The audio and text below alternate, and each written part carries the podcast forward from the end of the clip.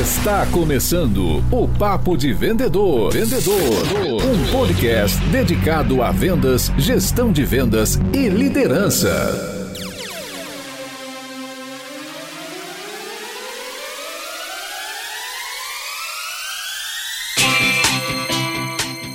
Olá, super vendedores, tudo bem? Estamos começando mais um episódio do Papo de Vendedor. Eu sou o Leandro Munhoz e aqui comigo está Daniel Mestre. E aí, pessoal, como é que tá essa força? Hoje vamos dar início a uma nova série aqui no nosso podcast. A gente vai trazer diversos profissionais do mercado para falar sobre mercados específicos. E a gente começou hoje com um programa sobre o mercado agro. Marco Lopes, seja muito bem-vindo ao nosso podcast. Olá, pessoal. Olá, Leandro. Olá, Daniel. Estou muito honrado de fazer parte desse programa aqui com vocês. Escuto desde o primeiro, fiz aí uma maratona, escutei todos, aprendi muito. Teve alguns que eu vi mais de uma vez, escutei mais de uma vez. E estou muito feliz de estar aqui com vocês, poder compartilhar um pouco da minha experiência. Sensacional, Marco. A gente que agradece é, o teu tempo, a tua dedicação. Para você que está nos ouvindo no carro, no trânsito ou no computador, lavando a louça, saiba que o Marco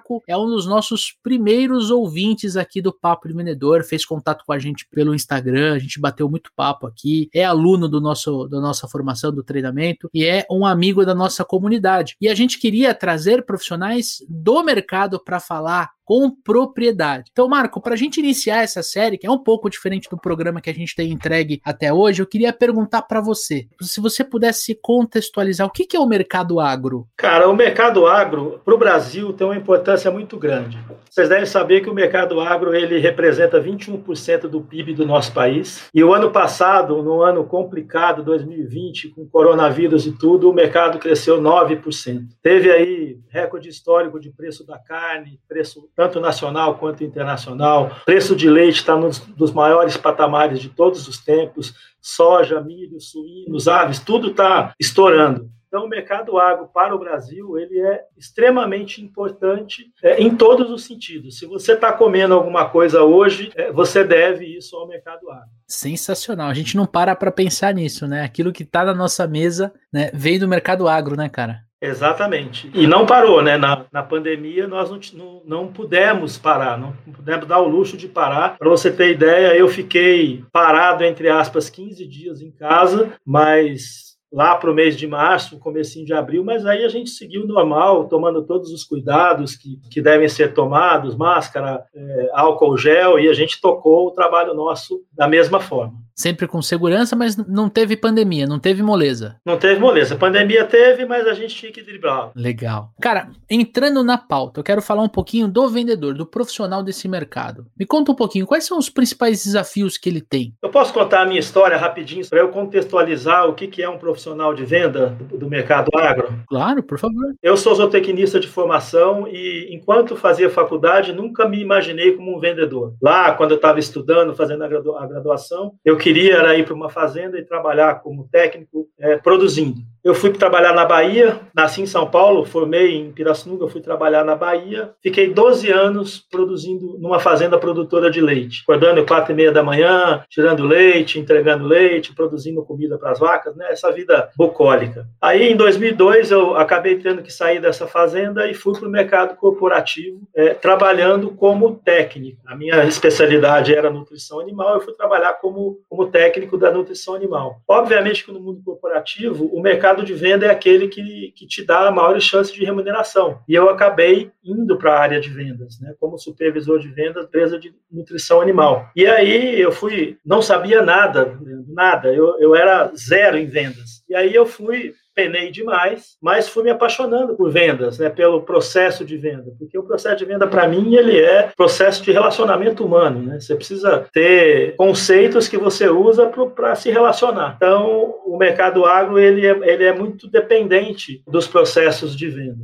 A venda é um pouco diferente do, do que acontece na cidade, porque você precisa estar no campo para que você conheça a necessidade do seu cliente. Você não vai levantar necessidade sem estar lá por isso você precisa ter um sólido conhecimento técnico para que você chegue na propriedade do cliente e tenha aquela visão holística do, do que ele precisa, porque às vezes nem ele mesmo sabe, e aí com o conhecimento técnico que você leva, você consegue formar na sua cabeça qual que é o produto ou o serviço que esse, que esse cliente precisa. Então, ele tem essa, essa particularidade. Na sua visão, ele tem que ser, por exemplo, graduado na área, ele tem que ter uma formação, ou alguém que aprende no campo consegue trabalhar no, no agro? Hoje o mercado está muito exigente. Você tem que ter uma formação técnica, sim, né? seja ela técnica agrícola, eu também sou técnico agrícola, fiz o meu ensino médio foi é, ensino técnico agrícola, eu fiz em Jundiaí e tem que ter uma formação porque o mercado, o consumidor, o cliente do agro, ele é muito exigente, ele está já nos, no ajuste fino. Então, se você não tem conhecimento técnico, você não consegue ajudá-lo, você não consegue entender qual é o problema. É como se fosse um consultor, você vai visitar a propriedade e vai achar soluções para os problemas que o produtor está passando. E se você não tem um forte embasamento técnico, você sente dificuldades. Por outro lado, esse mercado é muito carente em conhecimento de vendas. Não existe nenhuma disciplina dos cursos de ciências agrárias que ensinam técnicas de venda, técnicas de gestão de cliente. Não tem essa visão ainda dentro das universidades que promovem aí as ciências agrárias, tanto o curso de agronomia, zootecnia ou medicina veterinária. Então, o técnico ele sai com conhecimento técnico, mas não tem conhecimento em vendas. Cara, infelizmente isso não é um problema só do agro. Eu acho que, não sei, eu posso estar falando besteira aqui, mas 100% do, do, das formações, eles acabam não entregando uma visão comercial. Eu acho que, por exemplo, você pega o curso de marketing, né? Ele vai, ele vai trazer muito mais o lado mercadológico, o lado teórico, o lado de, de composição do marketing da, do que da parte comercial. Eu não sei vocês, eu desconheço uma faculdade, um curso superior de vendas, a gente acaba tendo mais cursos livres, até a nossa formação, ela vem com esse intuito de ser a base da nossa profissão. Então eu acho que, é, na verdade, Marco, para a pessoa que está se formando, que nem você se formou em zootecnia, certo? Zootecnia já praticamente 30 anos. Já entregou a idade aqui, hein, pessoal? Só que é, não era a carreira de vendas, ela não era uma carreira que quando você formou, né, ele passava na, na, na, sua cabeça, certo? Não, de jeito nenhum. E, e, isso até é um paradigma, porque eu estimo que pelo menos 40% das pessoas que se formam em ciências agrárias hoje vão trabalhar diretamente com vendas, e esse percentual aumenta um pouco mais se você considerar aqueles que, que se formam para trabalhar como consultores que têm que vender o próprio serviço. E para isso eles têm que utilizar técnicas de vendas, e técnicas de vendas eu pego desde lá do começo da gestão dos clientes até propriamente o processo de venda em si, o face a face. E não existe nenhuma formação sobre isso enquanto você está na graduação. Aliás, nem se fala, né? Se você falar para um, pelo menos na minha época, ah, eu vou, vou trabalhar com vendas, era assim, você tinha preconceito em relação a isso. Olhando para a venda em si, né? Você acredita que o processo de vendas no agro ele é consultivo? Totalmente consultivo. Ele tem algumas particularidades, na minha opinião, que a gente deve estar atento. Primeiro, depende de um forte conhecimento técnico para que você consiga entrar na propriedade. Não adianta você querer vender para um produtor de leite se você não conhece de leite. Você não conhece de mercado, se você não conhece de vaca, se você não sabe o que, que vaca come, você não conhece o ciclo reprodutivo, não adianta. Você não consegue nem entrar na propriedade. Então, o conhecimento técnico seria, assim, o ponto inicial. Segundo ponto, a pessoa tem que ter uma noção de planejamento muito forte, porque as fazendas são distantes umas das outras. Então, se você é, bobear, você passa o dia inteiro na estrada. Imagina no Mato Grosso, Mato Grosso do Sul, as fazendas são enormes, as distâncias entre elas são grandes demais. Então, se você não faz um planejamento prévio de quem você vai visitar, o que, que você vai fazer na visita, você acaba muito tempo ocioso, perdendo tempo demais. Né? E esse tempo não volta atrás. Tempo e dinheiro, né? Porque se você faz uma visita e de repente não dá o resultado que você queria, você vai ter que voltar lá de novo. Você gasta tempo, você gasta dinheiro. Exatamente. Então, essa é outra particularidade. O, o, vendedor do agro ele tem que ter uma forte noção de planejamento. Se não for ele, ele tem que ter um gestor que passe esse conceito para ele, que monte a, a agenda dele.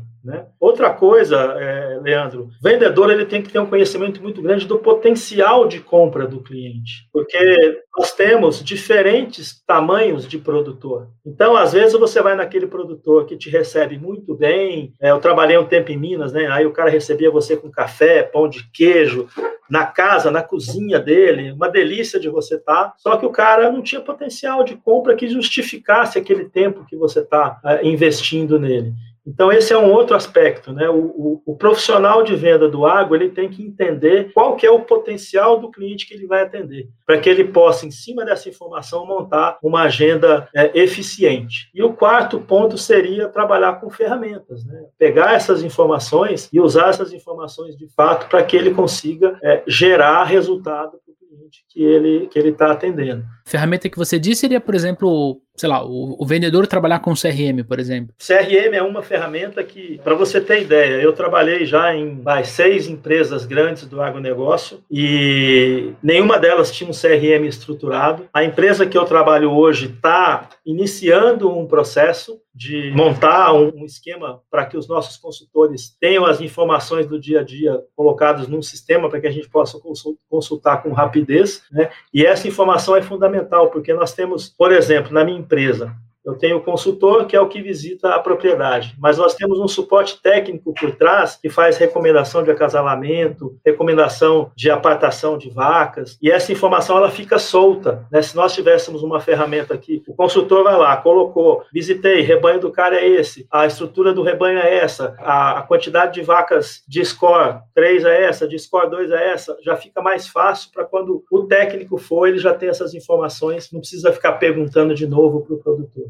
Vamos lá, uma pergunta aqui para a gente entender como foi desenvolvida a sua carreira. Na sua percepção, você acredita que você acabou migrando para o comercial por conta do seu conhecimento técnico? Né? Você comentou que se o vendedor não tem capacidade técnica ali, ele não consegue nem passar da porteira. Ou por conta do seu conhecimento técnico, sim, mas porque você era uma pessoa de, de repente, bom relacionamento. Aí o pessoal fala assim, poxa, é, ele manja ali do, do, que a gente, do que a gente vende tecnicamente, ele é bom de conversa, ele é bom de relacionamento, vamos colocar ele lá com os fazendeiros, ver se ele consegue fazer um faturamento pra gente. Você acredita que qual foi o fator decisor?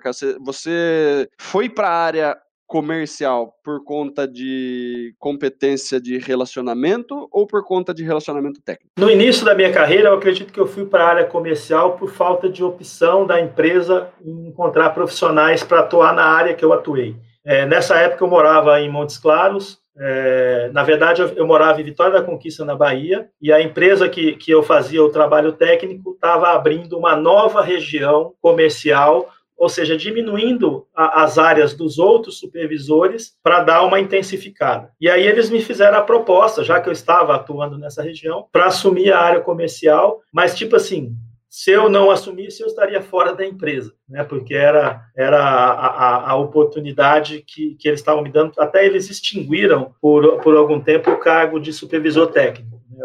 Os próprios supervisores de venda faziam, aí em 30% do tempo, faziam as, os atendimentos técnicos. É, a partir desse momento, Daniel, eu, eu acredito que eu comecei a tomar gosto é, pelo processo de vendas, porque eu comecei a enxergar que eu poderia aliar o meu conhecimento técnico e, através de técnicas de, de relacionamento, eu podia gerar resultado para os clientes que eu estava atendendo.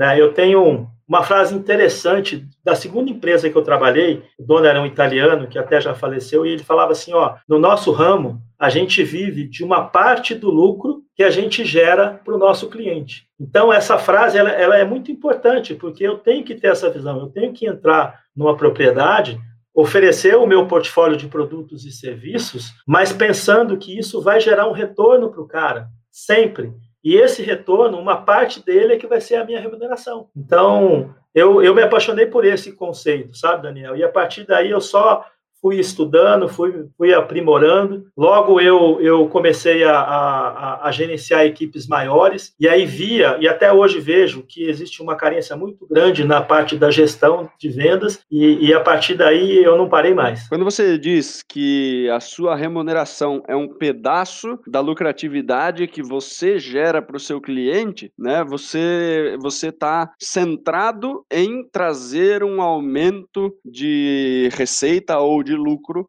para o seu cliente. Né? E esse, esse conceito é um conceito importante que muitos vendedores eles deixam isso passar. Ele está preocupado em vender para o cliente. Se o cliente vai recuperar esse dinheiro depois, sorte dele. Mas quando a gente tem esse pensamento igual o desse italiano aí que você mencionou, é, a gente faz um esforço gigantesco para trazer um resultado cada vez maior para o nosso cliente. Porque a partir do momento que eu quero trazer um resultado maior para ele, eu sei que isso vai ser melhor para mim. Tem muitos vendedores, né? Até por isso você fala assim, porra, antes pessoal você falava que, que ia ser vendedor, o pessoal levava isso pro lado negativo. É porque o vendedor, esses que a gente tá citando que são, né, que atrapalham o nosso, a nossa profissão, eles estão pensando primeiro no resultado que ele vai ter de vender para o cliente. Se vai trazer resultado para o cliente, azar. Se não vai, tanto faz. Eu quero saber se o cliente vai me pagar, se vai cair alguma coisa no final do mês na minha conta. Teve muitos vendedores bons que eu conheci que fizeram o caminho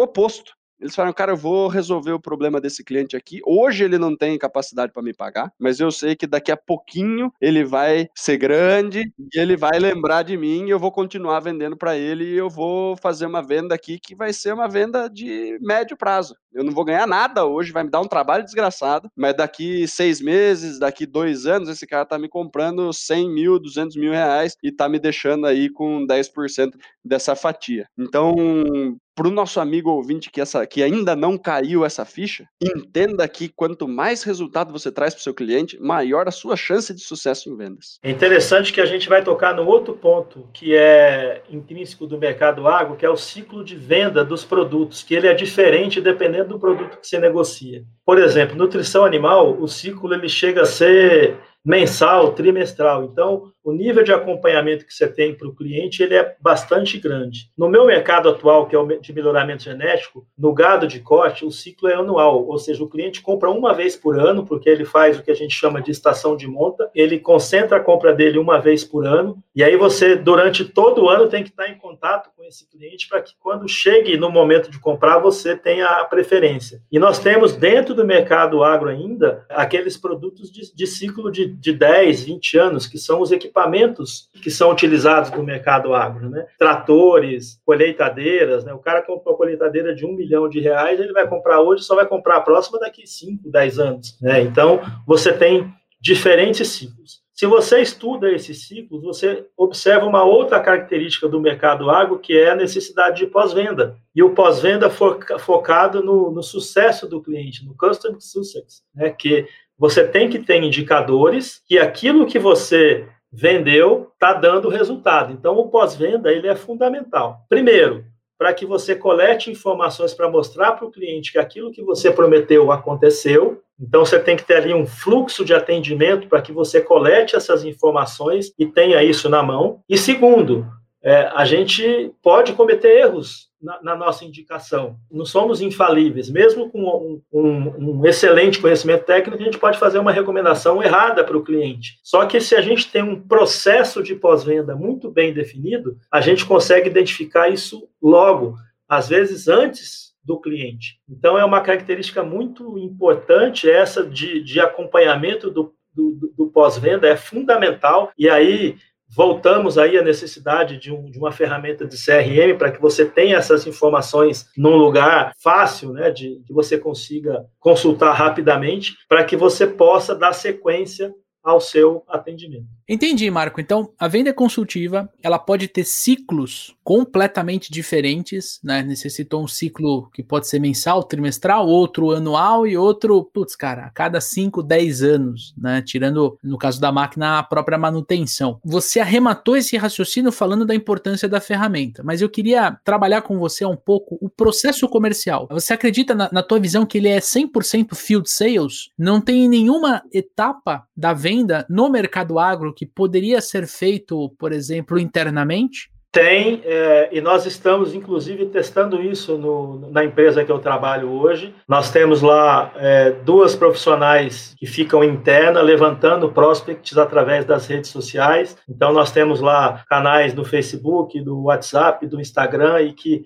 as pessoas consultam, e essas pessoas é, se transformam em leads. Esses leads, a gente está testando modelos de qualificação ainda, porque às vezes eu passo, eu recebo um lead, é, é, o processo na nossa empresa vem para mim como gerente e eu passo para os meus consultores. Mas às vezes eu recebo esse lead e passo para o consultor e quando o consultor vai atender o cliente, ele verifica que o cara lá tem duas vacas, uma vaca, então não é um cliente potencial naquele momento, né? Mas existe sim possibilidade de, de, de atendimento é, interno. Outra coisa, uma, uma ferramenta muito prática para o nosso mercado é a curva ABC de clientes baseado no potencial. E eu tenho na minha cabeça, no meu segmento atual, todos os clientes da curva C, eles podem ser atendidos remotamente. Não necessita da visita do consultor, né? A gente vê na, na, curva C, não sei se no, no, conceito de vocês é assim, mas é, através do teorema de Pareto, 50% dos clientes estão na curva C e representam 5% do faturamento. Não sei se para vocês é, é dessa forma.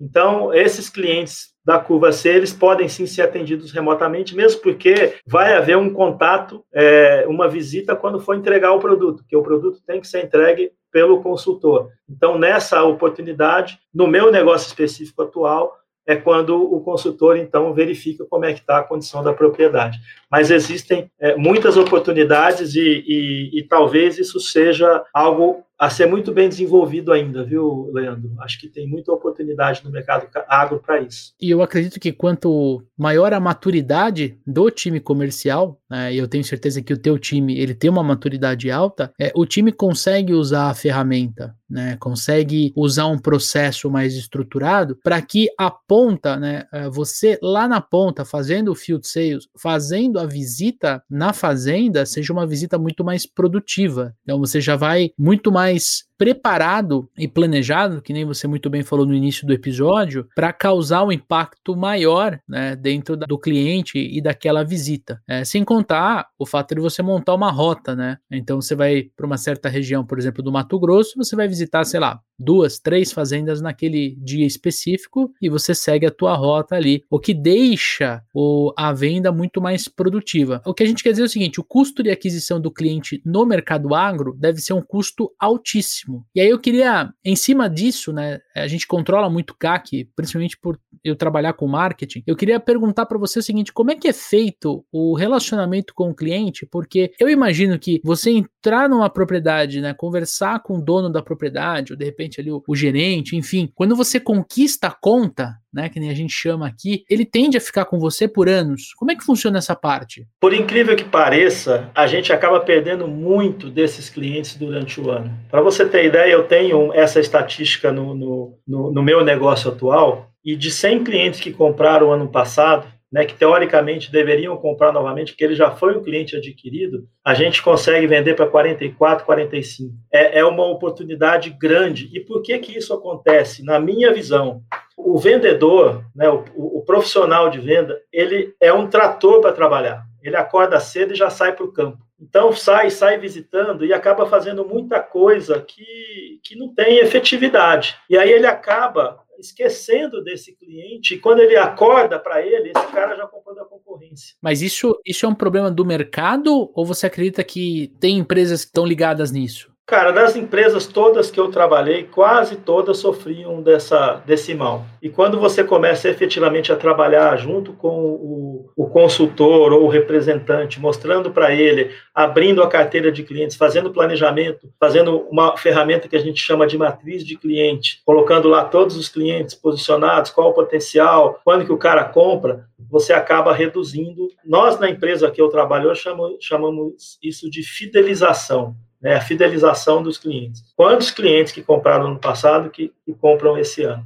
Então, deveria realmente ser muito maior, né, porque é difícil conquistar o cliente, mas a concorrência ela é muito agressiva. E às vezes ela chega com você por diferença de um, um real, centavos, o cliente acaba trocando de produto, ainda mais se você não tiver uma boa ferramenta de pós-venda para mostrar que aquilo que você está vendendo está dando o resultado no custo X. No final das contas, Leandro, eu vejo só oportunidade para isso, porque a, a equipe que realmente faz a gestão desses dados, ela sai lá na frente. O dono da fazenda, o dono da propriedade, como é, qual que é o estilo dele? Cara, é, é, é bem diferente das regiões do Brasil, né? Se você vai, por exemplo, para Minas Gerais, é, você tem lá famílias super tradicionais que têm a propriedade já há várias gerações, são pessoas que vivem basicamente, na grande maioria, as, os, os, clientes do agro hoje vivem do agronegócio. Existem grandes empresas, grandes grupos, né, que têm escritório em São Paulo, que tem banco, que tem fazendas, mas a grande maioria mesmo são pessoas que vivem do agronegócio, são muito sistemáticos, muito tradicionalistas, gostam do olho no olho, no perfil sensorial, a maioria deles é sinestésico, gosta do contato, da aproximação, do olho no olho, são muito carentes, né? Porque às vezes eles ficam na propriedade, então você acaba sendo um agente de trazer é, informações, se bem que isso está mudando um pouco, né? Porque a internet chegou no campo também, então às vezes você vai numa propriedade que o cara conhece seu produto melhor do que você, porque ele está estudando, né? Mas assim é uma turma é, é, muito boa de trabalhar, né, no geral. É, no Rio Grande do Sul, você tem mais as, as, as famílias pequenas, são pequenas colônias. É, no Mato Grosso, você tem as fazendas grandes, de grandes grupos, muito gado é, na, em cada propriedade. Então, cada região do, do país você tem as suas características. Mas, no geral, o, o cliente do agro é esse: é um cara sinestésico, carente, que precisa que você leve informação para ele. E o, o perfil do, do, cliente aí, só para fazer um, um, paralelo, né? Porque a gente está acostumado, é, dependendo do, do ramo que você trabalha, você está acostumado a lidar com compras, você está acostumado a lidar com um cara que, poxa, tem né, super técnico, tem um monte de, de, de formação e não sei o que, e ele está super preocupado com o resultado e tudo mais. Eu tenho a impressão que esse, quando você, você vai lá na fazenda, você, você, você lida direto com, com o dono você lida com compras. Esse cara, se ele é o dono, ele, você falou, já passou de geração para geração, né? De repente, essa segunda ou terceira geração que está tomando conta da fazenda, ele já tá um cara que está indo mais atrás de, de, de, conhecimento de gestão, já, já tá mais profissional o negócio, ou ainda é gente um pouco mais simples, que você precisa explicar um pouquinho mais como que ele vai fazer para ganhar dinheiro com isso. Como que é esse negócio, cara? A diferença de você lidar, acho que você não chegou a trabalhar em outro, em outro ramo, né? Mas eu fico imaginando a diferença de você lidar com o pessoal é, que trabalha em, em banco e, e, e, com o pessoal que trabalha lá no meio do mato mesmo. Olha, nós temos de tudo nesse, nesse segmento. As principais fazendas, você não tem só o, o dono da fazenda como decisor. Às vezes você tem o dono da fazenda que é assistido por um veterinário, por exemplo, e esse veterinário é que define o que o cara vai comprar. Então você tem que, além de, de ter relacionamento com o dono, você tem que ter relacionamento com esse veterinário. Existem grandes grupos que têm o setor de compras, que mandam a requisição, que fazem cotação. No meu caso atual, é muito difícil isso acontecer, então não tem como você comparar um touro com outro, mas não existe assim a cotação em si. Às vezes o cara dá um limite de preço, ah, eu pago tanto pela dose. Aí você vai com o seu melhor exemplar que cobra essa, essa dose. Mas aí vem a requisição fria lá, você não tem negociação. Né? Você tem que passar, colocar o seu valor lá e, e acabou. Né? Então você acaba tendo de tudo também. Né? E você tem aquele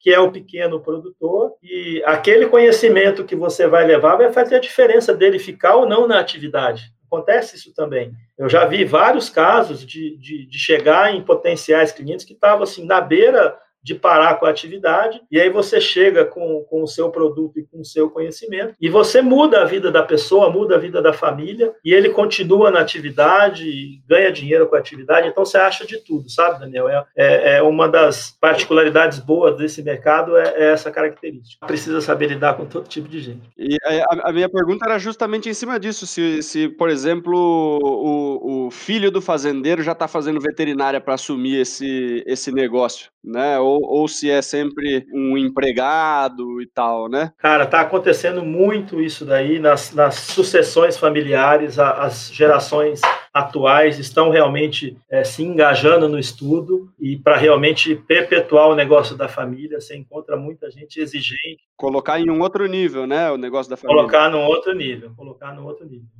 E a gente tem que estar preparado para isso. Você tem que saber trabalhar com, com as diferentes gerações para que você consiga se colocar bem naquela negociação, para que você consiga atender a necessidade real daquele cliente que, na cabeça do, do patriarca lá, do, do, do, pai ou do avô, é diferente, então você tem que saber fazer esse jogo. É, é, é uma das características legais da nossa atividade. Legal, cara, muito bacana. Eu até estava conversando com o Dani agora há pouco, falei, pô, às vezes a gente reclama aqui é, que a internet está oscilando, que o microfone não está funcionando direito, mas, cara, hoje a gente vive numa realidade, eu falo a gente, tô falando por mim, trabalho no. Estou fazendo home office ainda na, por causa da, da pandemia, a gente consegue fazer duas, três uh, reuniões por período, né? Fazendo calls. Uh, às vezes eu saio aqui em São Paulo para fazer uma reunião presencial, levo, sei lá, uma hora para chegar, uma hora para voltar, a gente já vem reclamando, né? Puta, fiquei uma hora no trânsito e tal. E quando você vê que de repente uh, o mercado agro tem um estilo de vendas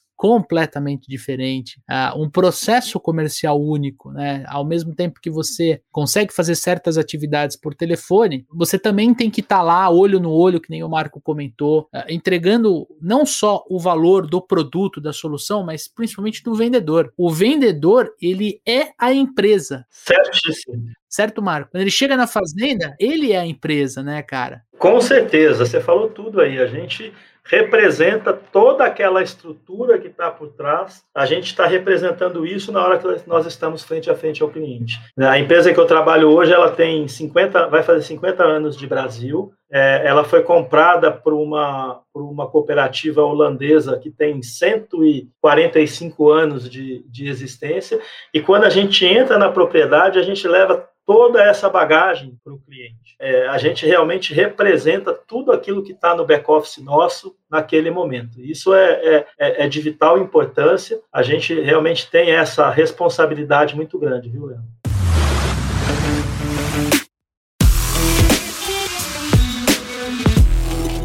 Nós lançamos a newsletter do Papo de Vendedor. É uma newsletter nova, 100% gratuita. Tem link aqui no post deste episódio. Você consegue entrar, fazer sua inscrição ali. Toda semana a gente vai enviar um e-mail para você, apenas um e-mail, sextas-feiras na parte da manhã com conteúdos relacionados a vendas. Vai vir o podcast que veio na semana, tem também vídeo no YouTube, tem alguns posts do blog, enfim, material né, com uma, uma curadoria de material para te ajudar a vender mais. Já recebemos aqui na nossa audiência feedback do tipo, pô, Leandro, consigo assistir o conteúdo no sábado à tarde, no sábado de manhã, tem muito vendedor aproveitando a nossa newsletter Papo de Vendedor. E como eu disse no episódio anterior, o podcast ele é uma via de mão única, né? Nós estamos aqui reunidos gravando o podcast e você tá aí do outro lado escutando. Eu não sei se você tá dirigindo, se você tá indo encontrar um cliente, se você tá lavando a louça, eu não sei, mas eu gostaria muito de saber. Para isso, eu queria que você tirasse um print da sua tela e postasse no Instagram marcando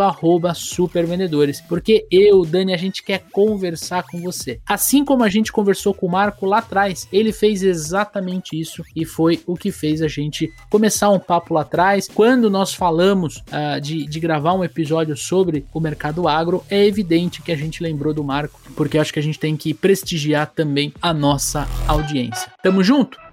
Agora sim, Marco, queria perguntar para você, cara, se você pudesse voltar no tempo, voltar lá no começo da sua carreira, o jovem Marco, e dá apenas uma dica, uma dica para você no início da sua carreira, o que você falaria? Cara, hoje tá, tá muito claro para mim que eu me recomendaria fazer o a formação como se transformar em supervendedor. Sensacional, sensacional. A salva de palmas. Assim, o, o material que vocês estão disponibilizando, na, na, na forma como vocês pa estão passando isso, está tudo muito mastigado. Assim, quem, quem assiste às aulas e, e, e depois vai para a prática vai ter resultado. É, eu, eu acho que vocês não esperavam que eu fosse falar isso, né? Não, mas no mínimo não estamos te pagando para falar, né, Marco? Mas assim, é uma realidade, tá? Eu, eu gostaria de ter feito esse curso lá atrás, porque eu penei. Para você ter ideia, cara, só uma particularidade aqui. Na primeira empresa que eu trabalhei, vocês lembram aqueles formulários contínuos que tinham?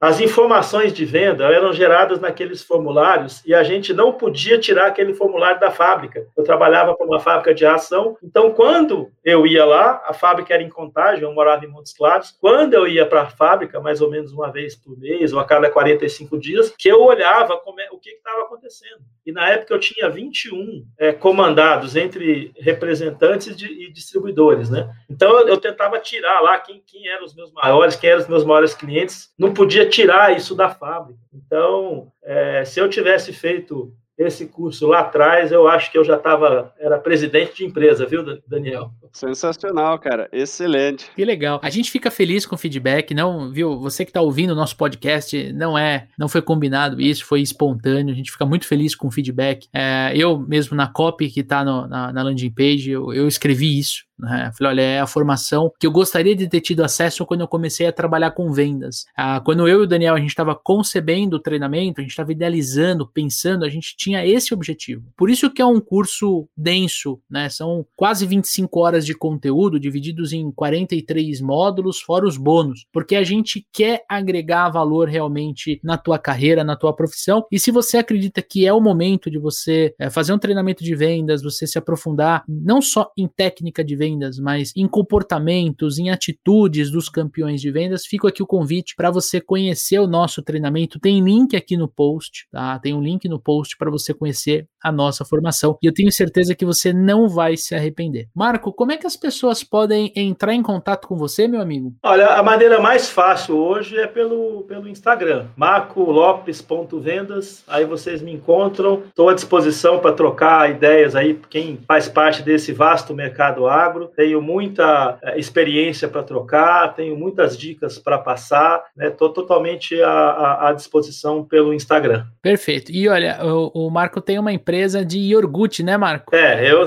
não é uma empresa, é na verdade um, um empreendimento artesanal.